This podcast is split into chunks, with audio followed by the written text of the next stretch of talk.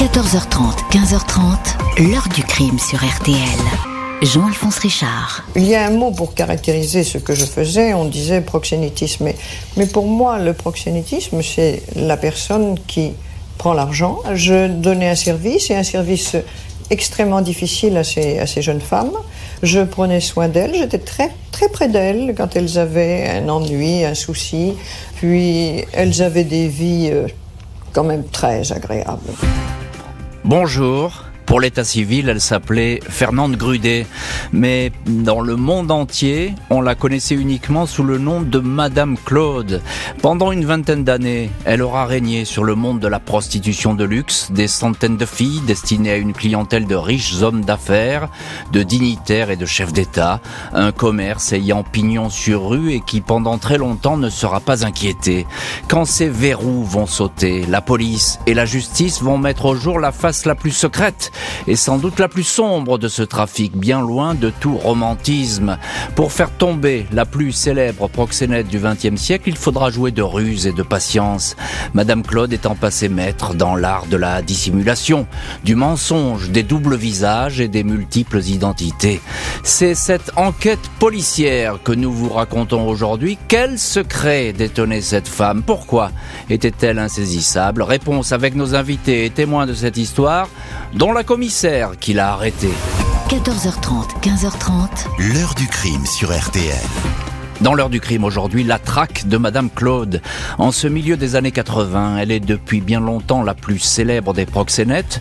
Elle a échappé et même fui la justice. En 1986, sûre de son impunité, la voilà de retour en France. Été 1986, Fernande Grudet, alias Madame Claude, 63 ans, retrouve sa vieille bergerie de Cajarc, dans le Lot. Les autorités françaises n'ont pas été prévenues de cette arrivée. L'ancienne proxénète du tout Paris voyage avec un passeport au nom de Claude Cook, chargé de relations publiques. Sur place, personne n'a vraiment fait attention à ce retour dans cette maison dont les volets étaient clos depuis presque sept ans.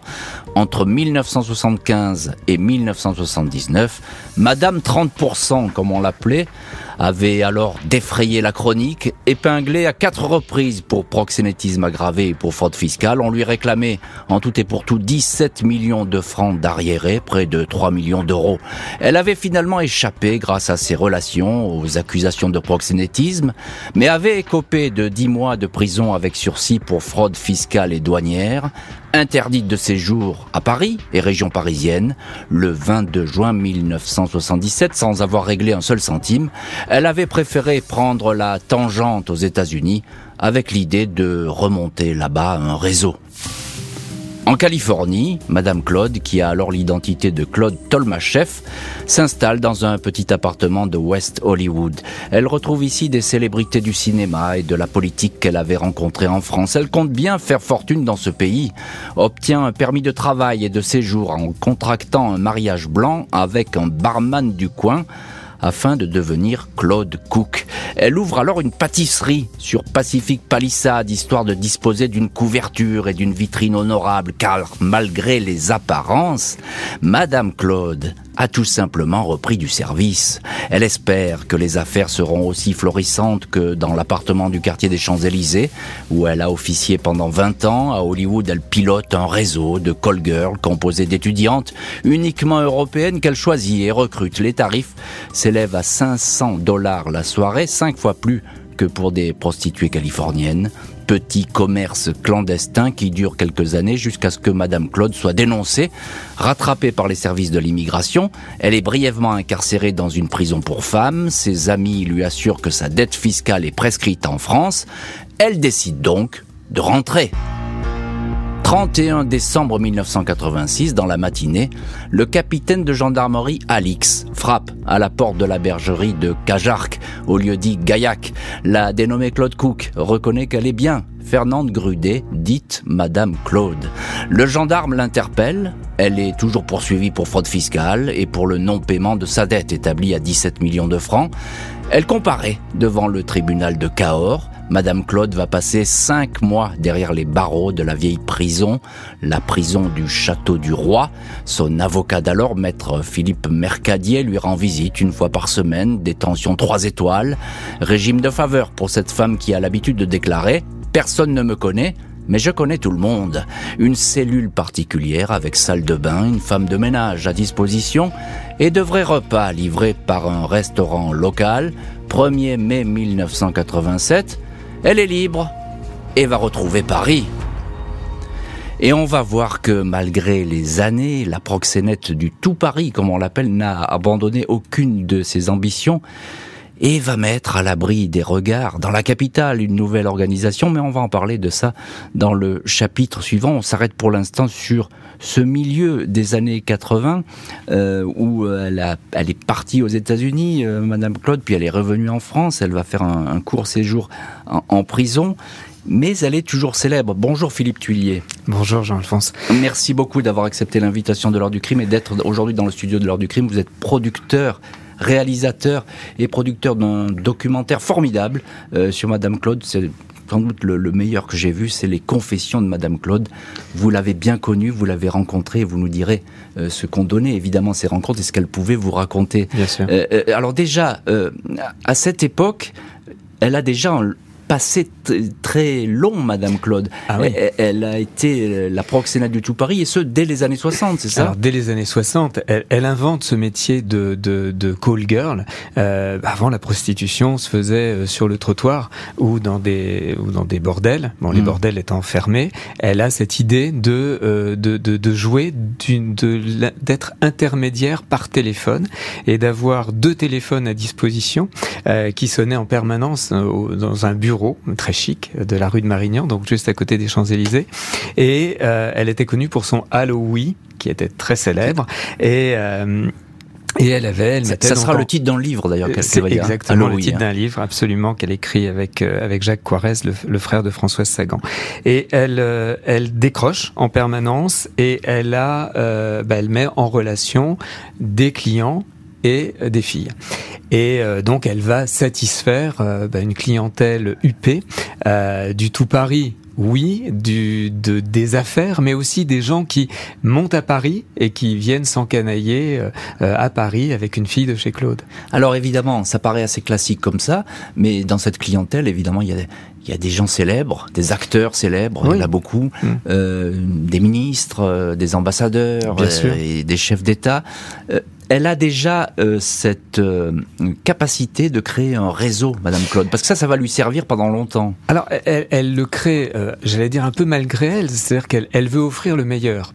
Donc, elle, elle, elle, a du coup une notoriété, une réputation qui dépasse ce qu'elle a imaginé. Finalement, elle, elle, elle sublime les filles qu'elle qu'elle qu'elle engage, elle les transforme, la chirurgie esthétique entre autres. Euh, c'est aussi une façon euh, de faire rembourser les filles, donc en les tenant euh, en quelque sorte, c'est-à-dire que évidemment, euh, elle, négocie euh, le moment que les filles vont passer avec le client, mais aussi comme il y a une dette, en fait, elle tient les filles comme ça.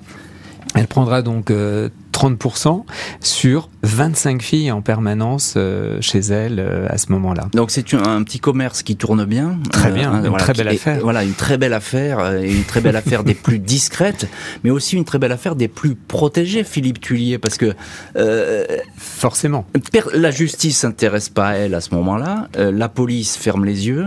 Alors il faut on, dire on touche pas à Madame Claude. On touche pas à Madame Claude. Il faut dire que parmi les clients, bah, elle a aussi des gens qui peuvent la protéger. Et puis elle a ceux à qui elle rend des services. Donc, comme elle connaît tout le monde, comme vous l'avez dit, euh, eh bien, le, elle, elle est soupçonnée. On n'a jamais su si c'était totalement vrai. Moi, elle m'a elle, elle dit non, mais ça, ce sont des, des, des rumeurs. Euh, mais je pense qu'elle avait des carnets et qu'elle tenait, euh, elle tenait. Euh, alors après, c'était peut-être pas des, des, choses totalement essentielles, mais ça intéressait quand même les, les renseignements généraux de savoir euh, euh, que tel tel homme puissant politique avait tel ou tel comportement au lit, telle ou telle perversion. Effectivement, ça les intéresser. À l'époque, hmm. effectivement, c'est la mondaine qui s'occupe de ça. C'est ça. Et la mondaine est friande de ce genre d'informations et même de ragots. Euh, encore un mot, Philippe Tuillier. Il y a ce séjour à la prison de Cahors. Alors là, c'est extraordinaire parce que vous l'avez raconté, c'est tout à fait vrai. Alors ça, elle, elle, elle s'en vantait. Elle était très heureuse de ce séjour. Ça, ça a changé ensuite avec Fleury Mérogis, mais on, on, y reviendra. Mais à Cahors, euh, effectivement, elle fait des parties de cartes avec le directeur de la prison. Euh, c'est totalement fou. Inimaginable aujourd'hui. Hein. Oui, vraiment. Hein. je pense. Autre temps, autre mœurs, puis elle a ce, traitement de faveur, et tout le monde finalement. c'est une bah, star, c'est une star, et c'est une star à Cahors, donc euh, dans une prison, donc et forcément elle est repérée, et puis c'est une petite prison, elle est à, visage humain, donc euh, donc elle va elle va jouer les divas. Vous, vous on a le, sentiment euh, qu'à ce moment-là, bah, les, comme disaient les policiers, elle est rangée des voitures. Hein, elle est rangée des voitures, mais pas vraiment. Pas vraiment. Et on va le voir effectivement euh, euh, par, la, suite, dans cette heure du crime. Libre de ses mouvements, la plus célèbre des proxénètes peut donc rejoindre la capitale. Tout le monde la croit alors fatiguée au bout du rouleau, euh, plus envie du tout de travailler dans ce milieu, mais tout le monde se trompe. Madame Claude aurait bien aimé retrouver le quartier des Champs-Élysées où elle donnait des rendez-vous à des chefs d'État, des ministres, des hommes d'affaires et des acteurs célèbres. Mais en cette année 1989, les temps ont changé. Elle ne peut plus vraiment compter sur ses protecteurs dans la police. La fameuse brigade mondaine du 36 quai des Orfèvres qui lui a très longtemps offert une paix royale en échange d'informations, de tuyaux sur certains clients, leurs habitudes, leurs horaires, jusqu'au type de perversion qu'ils apprécient, la mondaine a bien changé. Même les services secrets qui ont couvert ses activités, moyennant confidence sur des personnalités étrangères, y compris la CIA américaine, ces services ne sont plus dans le coup. Désormais, côté police, c'est la brigade de répression du proxénétisme, la BRP, qui officie. Et pour la première fois, c'est une femme, commissaire Martine Monteil, qui est à la tête de ce service sensible. Madame Claude, rompue à la semi-clandestinité et au silence, s'installe au numéro 11 de la rue Saint-Gilles, dans le quartier du Marais. Elle a acheté sous le nom d'une amie un vaste appartement qui est censé abriter une agence de mannequins. Le quartier est discret, Personne ne remarque les allées et venues dans l'immeuble. Madame Claude organise tous les rendez-vous au téléphone. Elle a contacté au total une cinquantaine de filles et en a recruté une dizaine. Comme à la belle époque, les jeunes femmes sont sélectionnées avec rigueur, étudiées sous toutes les coutures, aiguillées vers un chirurgien esthétique pour des retouches, histoire d'être parfaites. Les filles voyagent en Angleterre, en Suisse, en Italie et à Ibiza pour retrouver leurs riches clients. L'affaire tourne, le secret est bien gardé. La police n'est pas tout de suite informée de la reprise des activités de Fernande Grudet jusqu'à la fin de l'année 1991 où le chef de groupe des réseaux de la BRP, Claude Paul, apprend que Madame Claude a repris du service. Il tombe des. Elle exerce dans le Marais à Paris sous un faux nom en fait. Le tuyau est venu d'une fille convoquée par Madame Claude et qui s'est sentie humiliée et insultée après la séance de casting. La candidate recalée a alors tourné les talons, claqué la porte et commençait à bavarder. Confidence venue aux oreilles de Claude Paul, la patronne de la BRP, Martine Monteil, se méfie des indiscrétions et des amis de la proxénète. L'enquête est cachée. Avec l'accord du juge d'instruction, Madame Claude est placée sur écoute. Et on va voir ce que vont donner ces écoutes et on va le voir tout de suite avec notre deuxième invité dans cette heure du crime, c'est Martine Monteil. Bonjour Martine Monteil. Ben, bonjour Jean-Alphonse Richard.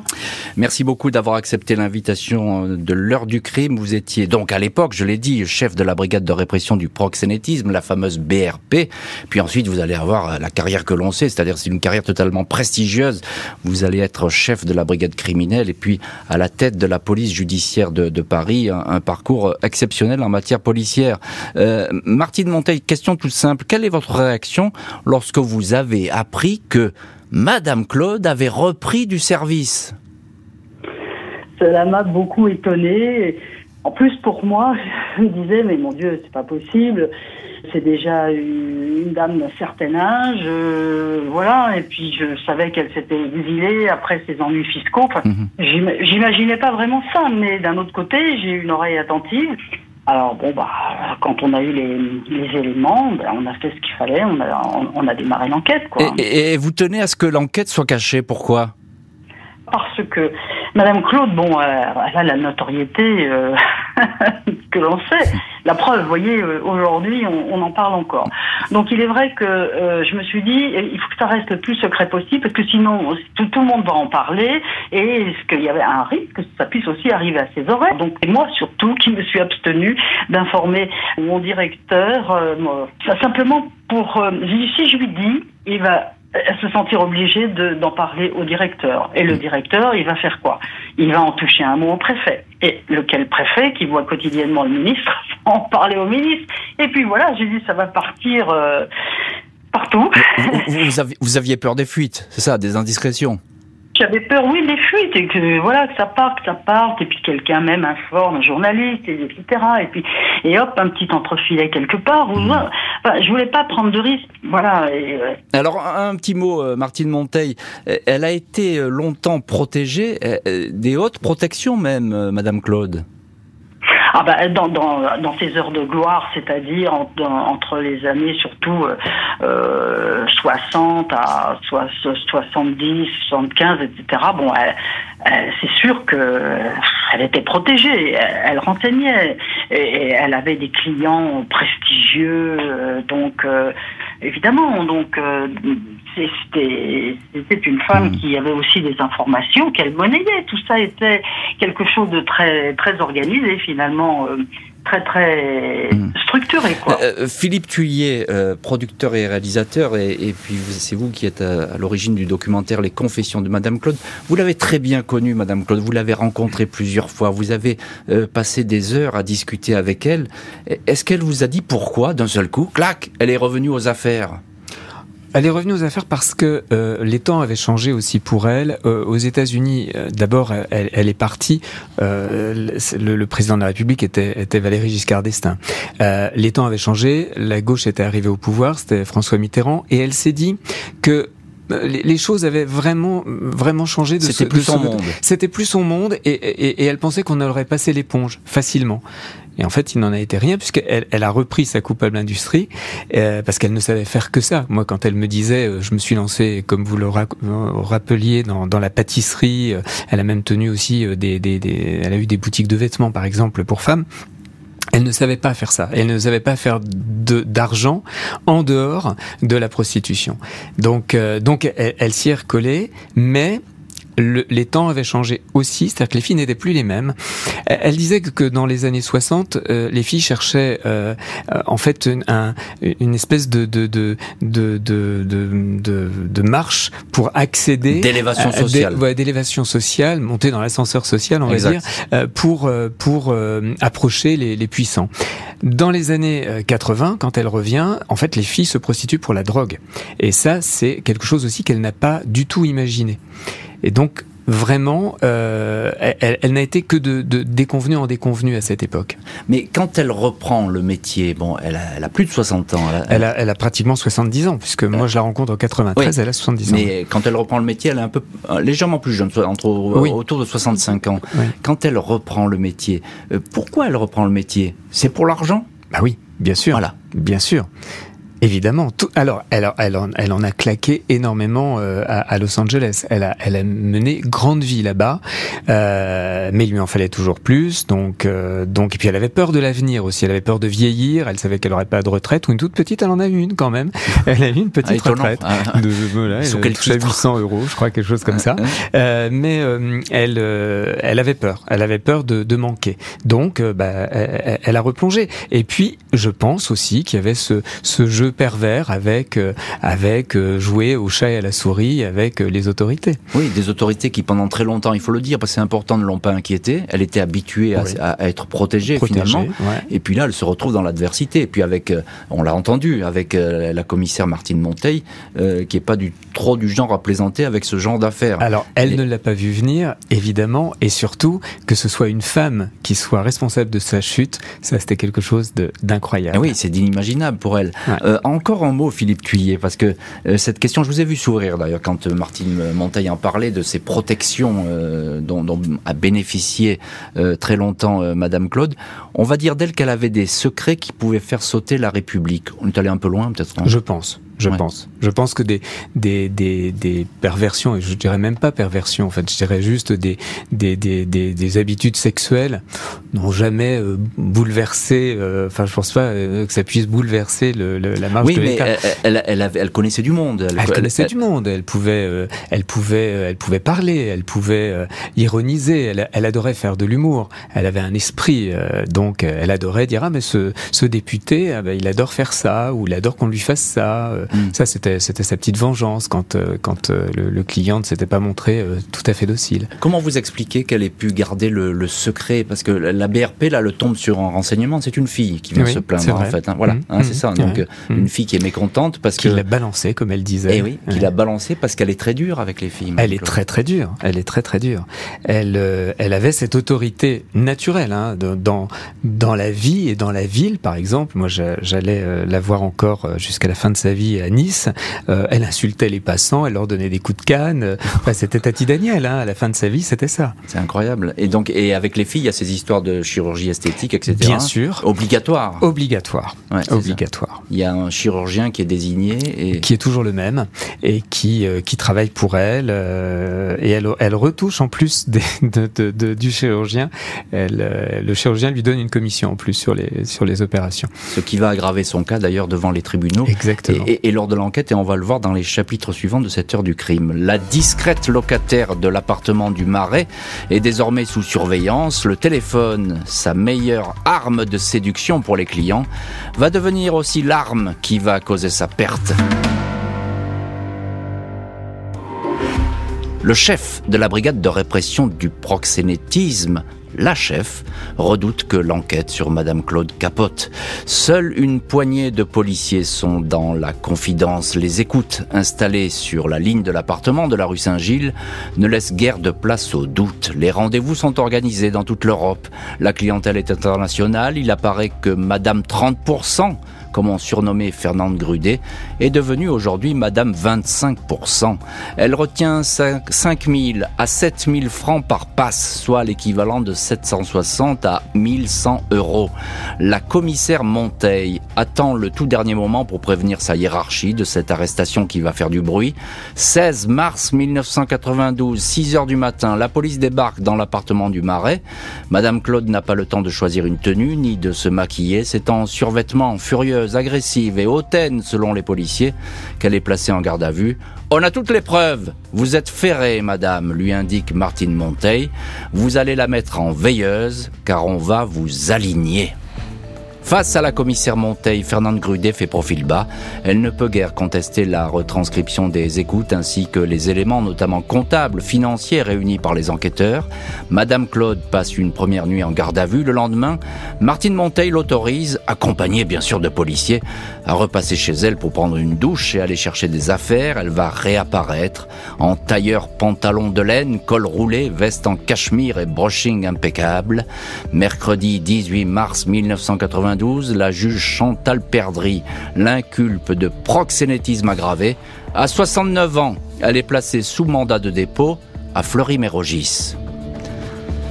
Et on retrouve dans cette heure du crime Martine Monteil, la commissaire, c'est vous qui avez fait chuter Madame Claude.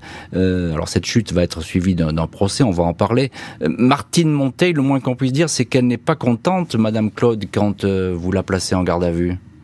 Madame Claude, elle est arrivée au service comme une furie, absolument comme une furie, parce que parce que on avait osé euh, l'interpeller, quelle injustice et pourquoi. Euh, elle était absolument épouvantable. Euh, je l'ai recadrée sévèrement. Hum. Elle avait toujours été finalement assez respectée avec des guillemets, mais quand même, puisque c'était Madame Claude et que aussi bien Chadiran que les pontes du CAC 40 pouvaient euh, lui téléphoner pour demander une fille. Donc euh, évidemment, elle, elle, était sur un nuage à une époque. Alors elle, elle avait l'impression que peut-être elle était encore un peu comme ça. Donc hop, on l'a remise à nouveau. Et euh, finalement, après, ça s'est mieux passé. Et elle dit quoi sur les accusations de proxénétisme, Madame Claude? Ah bah quand même, elle, est tout sauf idiote. Elle comprend bien que voilà, c'est du proxénétisme. Hein. Euh, moi de toute façon, c'est ce que je, je quand je l'ai recadré, c'est un peu ce que je lui ai dit. Je lui ai dit bon, euh, vous n'allez pas me faire croire que je sais qu'elle avait toujours cette théorie de dire qu'elle avait rendu le vice joli. Non, elle n'a pas de vice joli. C'est tout mmh. simplement de l'exploitation humaine. Je lui ai bien expliqué au départ. Hein. C'était tout carré. J'ai dit mais à la limite, même si vous ne dites rien, de toute façon, pour nous, c'est carré, c'est net, sans bavure, et, voilà, le délit est parfaitement constitué. Philippe Tullier, euh, un mot là-dessus, parce que le, vice joli, ça c'est ce qu'elle dit sans arrêt, ah Madame Claude. Bien sûr. Et elle le dit même aux policiers, là, en garde à vue. Elle, en est très fière. Elle, elle pense, elle, je crois qu'elle elle pensait vraiment, réellement ce qu'elle disait. C'est vrai qu'elle pensait que ses filles, elle les avait sublimées, donc elle avait rendu le vice joli, oui. et qu'elle se, considérait comme intouchable de C'est ça. Et vous la retrouvez à travers ce que dit Mardi de Monteil. Mais totalement. Cette espèce de furie, parce que là c'est une tornade qui déboule à la BRP. Elle, elle pouvait avoir des, des, des, des, crises de colère assez, assez importantes. Je l'ai vu euh, à plusieurs reprises euh, s'énerver. Euh, et puis, elle pouvait aussi être une petite fille qui, d'un seul coup, regrettait d'avoir blessé, d'avoir dit un mot. et elle a, elle a, cette fascination pour Martine Monteil. C'est clairement bah, parce, que Martine Monteil l'a remise en place. Parce qu'elle l'a remise en place et puis parce qu'elle s'est montrée d'un seul coup plus plus forte qu'elle. Elle avait trouvé plus fort qu'elle. Et c'est ce qui était rare avec Madame Claude. Hein. Clairement. C'était difficile d'être plus fort qu'elle parce qu'elle avait toujours le dernier mot. Elle avait toujours le dernier mot. Elle avait, comme je l'ai dit, de l'esprit, de la culture. Donc, elle, elle tenait la dragée haute. Euh, Martine Monteil, on, vous retrouve euh, encore une question dans l'heure du crime. Qu'est-ce que vous avez trouvé euh, dans cet appartement du Marais? Qu'est-ce que vous avez saisi? Il y a des sommes d'argent, il y a aussi des tas de bons suisses, c'est beaucoup de papiers parce qu'en fait, si vous voulez, pour faire court, quand on, creusera l'affaire, on se rendra compte qu'elle avait des prêtements, etc., qu'elle avait des biens euh, ailleurs, y compris euh, aux États-Unis, puisqu'elle avait fait un passage aux États-Unis. Euh. Donc en fait, on a trouvé surtout beaucoup de, papiers faisant référence à tout ça, ce qui, voilà, on a permis de, reconstituer beaucoup de choses. Alors encore un mot, c'est anecdotique, mais je crois que vous allez déjeuner avec Madame Claude en fin de garde à vue. C'est quasiment peut-être du jamais vu. Dites-moi. Avant de partir au dépôt. C'était comme c'était l'heure pile du, déjeuner, euh, on a partagé une pizza euh, avec mon adjoint. et puis histoire de de, de, de, parler un peu avec elle, quoi, parce qu'elle ne demandait que ça. Et puis finalement de, de, mieux la connaître et qu'elle nous raconte un peu euh, ses heures de gloire. Voilà, donc euh, elle s'est prêtée euh, au jeu avec beaucoup de fierté, parce que finalement, pour elle, euh, voilà, elle considère qu'elle a été quelqu'un dans la société, dans la mesure où finalement, elle était appelée par les plus grands de ce monde, quoi. Donc, elle mm. était un peu montée à la tête quand même. Un, peu montée à la tête, vous dites Martine, Martine Monteil. Philippe tu y es juste un mot. Elle a vu trop grand, trop gros, Madame Claude? C'était une légende, donc elle, voyait le monde à, sa portée, donc je pense qu'elle elle, vivait vraiment les choses comme ça, telles qu'elles étaient. Fernande Grudet va passer cinq mois en prison, libérée après avoir payé une caution de 300 000 francs et convoquée pour être jugée pour proxénétisme aggravé. Mercredi 16 septembre 92, Fernande Grudet, alias Madame Claude, veste beige, pantalon de cuir, lunettes à monture épaisse, est debout face au juge de la 16e chambre correctionnelle à côté de son avocat, maître Francis Piner. Elle reconnaît les faits, même si elle minimise les accusations. Elle évoque un tout petit réseau qui ne comptait que quelques jeunes femmes, 5, 10, peut-être un peu plus, mais pas sûr. On lui reproche d'avoir aggravé son cas en faisant passer à ses protégés un examen sévère et de leur avoir imposé de la chirurgie esthétique des filles qui devaient elles-mêmes régler le chirurgien. Je leur donnais des conseils pour mieux réussir dans la vie, mais c'était souvent désintéressé, assure la prévenue. À propos de celles qui ont dit du mal d'elle, elle explique, ce sont sans doute des filles déçues d'avoir été évincées. Il y avait beaucoup de trop de postulantes, il fallait faire un choix. Fernande Grudet affirme que si elle a pu gagner beaucoup d'argent par le passé, elle n'a aujourd'hui plus rien.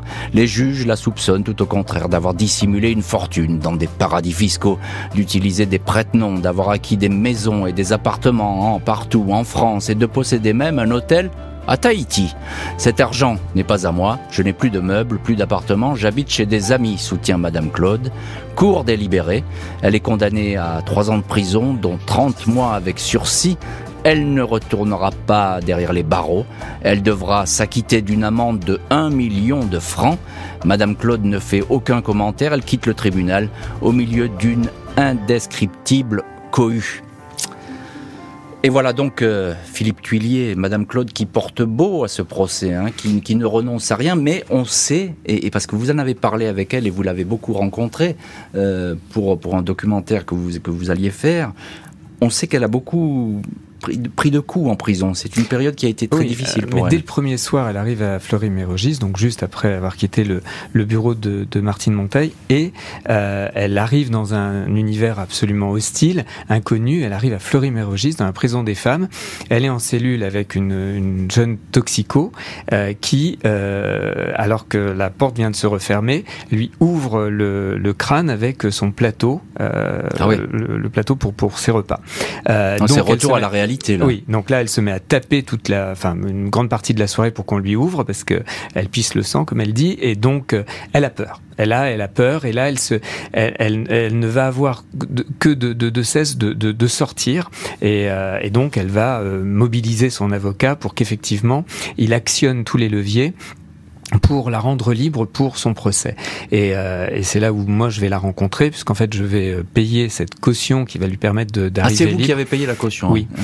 Euh, c'est comme ça en fait. J'ai payé euh, la moitié de la somme, l'autre moitié c'était le, le, magazine VSD, euh, et le deal c'était je faisais un documentaire pour TF1, et, euh, et VSD faisait quatre pages plus la une, et je me souviendrai d'ailleurs toujours d'être passé sur les Champs-Élysées avec elle, qui me tenait le bras, et elle était sur tous les kiosques. Ouais. Et elle me disait, mais jamais j'aurais pu imaginer, euh, moi qui ai, qui, qui ai toute ma vie voulu me cacher et pas me montrer, là d'un seul coup, elle était, elle était vraiment devenue une star. Ce qui, à mon avis, au fond d'elle, elle en rêvait. C'était, oui, certainement. Oui, c'était une légende. Donc elle, elle s'était toujours cachée, mais elle avait son heure de gloire oui. avec ce, avec ce procès. Elle, elle... m'avait même fait déposer son nom j'ai déposé son nom euh, à la propriété industrielle parce qu'elle trouvait que c'était une marque. Voilà, donc déjà, elle était visionnaire en question de, Exactement. de marketing. Euh, on l'a dit, elle euh, une admiration et aussi une espèce de crainte de Martine Monteil, la seule femme qui a pu la faire tomber. Une fascination. Voilà, et euh, je crois qu'il y avait un projet. Alors, d'abord, elle avait acheté, quand Martine Monteil a sorti ses, ses mémoires, elle a acheté le, tout de suite le livre tout de suite. Il venait de sortir, elle s'est précipitée dans une librairie de Nice pour l'acheter. Et évidemment, elle est allée au chapitre qui lui était consacré et elle a voulu l'appeler pour la remercier parce que elle disait pas forcément des choses. Elle dit, en fait ce qu'elle vient de nous dire là. Et, euh, mais Claude était fasciné qu'elle parle d'elle. Et, euh, et un jour, Dominique Besnéard m'a convié à un dîner avec des scénaristes. Il avait le, le projet de, de refaire un peu le remake du film Garde à vue avec Ventura et, et Michel Serrault, mais sur une vraie histoire qui était cette rencontre entre ces deux ah, femmes, Martine Monteil ouais, et, que... et, et, Madame Claude, où l'une euh, va précipiter la chute de l'autre, mais justement en la précipitant, euh, ça va lui faire euh, monter de, de, dans les échelons de la hiérarchie de la police. Encore un mot quand même, parce qu'il y a cette histoire d'argent, euh, et là on, on revient à des, à des, des, choses beaucoup plus terre à terre, mais euh, le tribunal va dire non, c'est faux, vous mentez, alors, vous n'êtes pas ruiné, alors, euh, vous, vous, avez de l'argent caché. Alors la vérité est entre les deux. Elle avait un peu d'argent de caché en Suisse, je le sais. Elle avait une, elle avait une fabrique de, de, de perles à Tahiti. Euh, enfin, elle avait investi, mais elle s'est fait avoir. C'est déjà pas mal. Mais elle s'est fait avoir. Elle, elle, elle ne savait pas, donc elle, elle avait fait confiance à des gens là-bas et qui en fait l'ont roulé dans la farine. Et puis elle avait effectivement des toiles de maître euh, planquées à, à, Los Angeles qu'on lui a jamais rendues et des bijoux que euh, la police lui a saisis. Donc finalement, euh, bon, il lui restait un peu d'argent en Suisse. Elle a pu s'acheter son appart à Nice pour pour pour finir sa vie euh, dedans. bon, ce qui était déjà un joli petit capital mais c'était pas non plus, euh, elle n'était pas milliardaire. Bien sûr. Euh, Martine Monteil, euh, commissaire, évidemment, c'est vous qui avez fait euh, chuter Madame Claude. Quand vous apprenez la condamnation de Madame Claude, est-ce que vous vous dites, elle va recommencer, on n'en a pas fini avec elle ou pas du tout? Oh, Non, non, parce que franchement, à cette époque, bon, elle, elle a déjà l'âge qu'elle a. Et donc, euh, bon, on se doutait bien qu'au sortir de, de, prison, parce qu'elle y restait quand même six mois mmh. euh, à Fleury, je me doutais bien qu'elle monnaierait quelque chose, ou des livres, ou enfin ce qu'elle a fait d'ailleurs, hein, des documentaires ou de je ne sais trop des interviews par-ci par-là. Bon bah ça c'est c'est de bonne guerre, ça la regarde. Je veux dire, nous on a fait fait notre travail, si vous voulez, on l'avait débusqué. Je pense que ça lui a quand même fichu un coup. Je pense qu'elle pensait sincèrement qu'elle s'était trouvé un petit truc tranquille sous un faux nom, là, dans un petit appartement bien planqué dans le marais. Elle s'est dit, avec mes 15-20 filles, je vais tourner comme ça, et ça me fait une petite rente euh, bien rondouillette, et, et, puis voilà, quoi, vous voyez une petite rente bien rondouillette. Fernande Grudet sait qu'elle a perdu la partie. Elle va continuer à briller lors de quelques interviews, puis décider de totalement s'éclipser. 15 décembre 1992, Fernande Grudet, dite Madame Claude, s'éteint sans bruit à 92 ans à l'hôpital gériatrique Les Sources sur les hauteurs de Nice. Elle s'était retirée dans cette ville quelques années auparavant, se faisant totalement oublier. Peu de monde est au courant de son décès, seule une demi-douzaine de personnes assistent aux obsèques, parmi lesquelles ses quatre coiffeurs. Après sa condamnation, Madame Claude avait pu compter sur quelques amis fidèles comme l'écrivaine Françoise Sagan ou encore le PDG de la Fiat, Gianni Agnelli, qui lui fera envoyer une voiture neuve. À 76 ans, elle pose pour Paris Match en body de dentelle noire, puis édite une vidéo où elle donne des conseils aux femmes qui cherchent un mari. Fernande Grudet dira être tombée au bout d'un tiers de siècle de bons et loyaux services. En 1996, elle s'était réjouie de la promotion de la commissaire Martine Monteil à la tête de la brigade criminelle. C'est quelqu'un de bien, cette femme, avait-elle confié en évoquant la policière qui avait signé sa chute. Philippe Tuillier, on vous retrouve dans cette heure du crime, producteur et réalisateur, producteur du documentaire euh, excellent Les Confessions euh, de Madame Claude. Qu'est-ce qu'elle vous dit à la fin de sa vie, Madame Claude? Est-ce qu'elle revient déjà sur euh, ses condamnations? Est-ce qu'elle en veut à la police? Est-ce qu'elle estime qu'elle a été trahie dans, toute cette histoire? Non, elle avait cette, franchise et voilà, elle avait été, voilà, elle avait été prise. Elle avait payé sa dette. Donc voilà, aujourd'hui, elle non, elle revenait pas trop sur euh, sur la condamnation. Elle ne voulait pas. Euh, c'était comme ça. C'était, elle, elle, avait ce côté très carré et très honnête finalement mmh. dans, dans, dans, dans, dans sa coupable industrie. Elle était très honnête envers elle d'ailleurs, euh, très exigeante aussi d'ailleurs envers elle même. Et euh, ben, la fin de sa vie, c'est c'est c'est j'allais dire pathétique, mais c'est en tout cas d'une très très grande tristesse. Elle est seule dans un appartement donc sur sur Nice dans le centre de Nice, boulevard Victor Hugo, euh, exactement. Elle a, euh, elle, elle, va chez le coiffeur euh, deux à trois fois par semaine. C'est les rares sorties qu'elle qu'elle s'autorise. Elle dépense toujours il lui reste encore un peu d'argent et donc elle, elle, dépense en, en, tenue, en vêtements. Elle adore, euh, elle adore les, les, les pulls en cachemire justement, les petites vestes. Euh, donc euh, son, son dressing en était plein. et puis donc bah, elle va faire un AVC. C'est ce qu'elle craignait le plus. Elle voulait, elle voulait partir en beauté et là elle va partir de manière très triste parce qu'elle est restée un an à l'hôpital en fait. Et donc elle va s'éteindre peu à peu euh, elle va diminuer euh, physiquement euh, et, et, et, c'est très triste parce que c'était vraiment pas la fin qu'elle avait imaginée. Est-ce qu'elle était, entre guillemets, je mets des guillemets parce que c'est un délit, on l'a vu, elle a été condamnée pour ça, mais est-ce qu'elle mhm. était fière de, ce que, de son parcours finalement? Bien sûr, Bien sûr. Et elle était fière d'avoir, euh, je pense, euh, je pense qu'elle serait fière aujourd'hui encore qu'on parle d'elle. En fait, c'est d'avoir laissé son nom dans l'histoire. Je pense que c'était plus ça. Euh, Donc le, la porte du crime finalement était un moyen aussi d'entrer oui, dans, dans l'histoire. De, de, de, de, célébrité. Elle avait, elle avait envie de, de, de, de cette reconnaissance. Je pense que mm, ça avait dû venir de l'enfance, mais je pense qu'elle elle avait cette envie d'être différente et de, et de marquer son temps. Et, et, et elle, elle l'a fait, elle a réalisé. Elle, a réussi à sa façon, effectivement. Absolument. Euh, Est-ce que on a beaucoup fantasmé sur euh, les carnets qu'elle aurait pu écrire, qu'elle aurait pu laisser. Le juge Bruguière, qui a été, euh, qui s'est intéressé à cette affaire, a aussi lui recherché ces fameux carnets, notamment dans le Lot. Mhm. On n'a rien trouvé. Est-ce qu'elle écrivait? Est-ce qu'elle racontait? Est-ce qu'elle est vous a livré des secrets? Moi, elle m'a dit que c'était des, des, rumeurs et que non, elle n'écrivait pas. Non. Euh, un jour, je lui ai dit, il faudra que Claude, vous avez écrit des livres qui n'étaient pas forcément votre vraie histoire, il y a tellement de choses à raconter, et puis maintenant vous pourriez les raconter. Et elle m'a dit, jamais. Jamais. D'accord, c'était hors de question. C'était hors de question. Elle disait qu'elle était Madame Claude à la, fin de sa vie Alors, euh, de temps en temps, elle le faisait savoir et elle était très heureuse en me disant On, m'a reconnu, mais je sais qu'elle avait aussi euh, posé quelques jalons pour que pour qu'on se dise Ah, mais c'est pas Madame Claude, la fameuse Madame Claude Martine Monteil, on va terminer cette émission avec vous. C'est vous qui avez fait chuter Madame Claude. Quel souvenir vous, avez de, bah, de cette cliente, comme on dit dans votre jargon?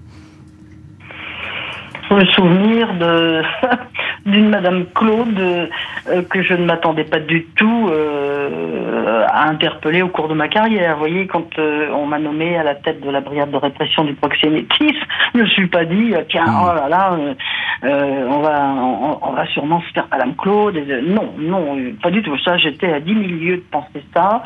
Mais bon, ce que vous voulez. D'un autre côté, il s'agissait pas non plus de dire oh bah oui mais bon c'est plus la Madame Claude que c'était.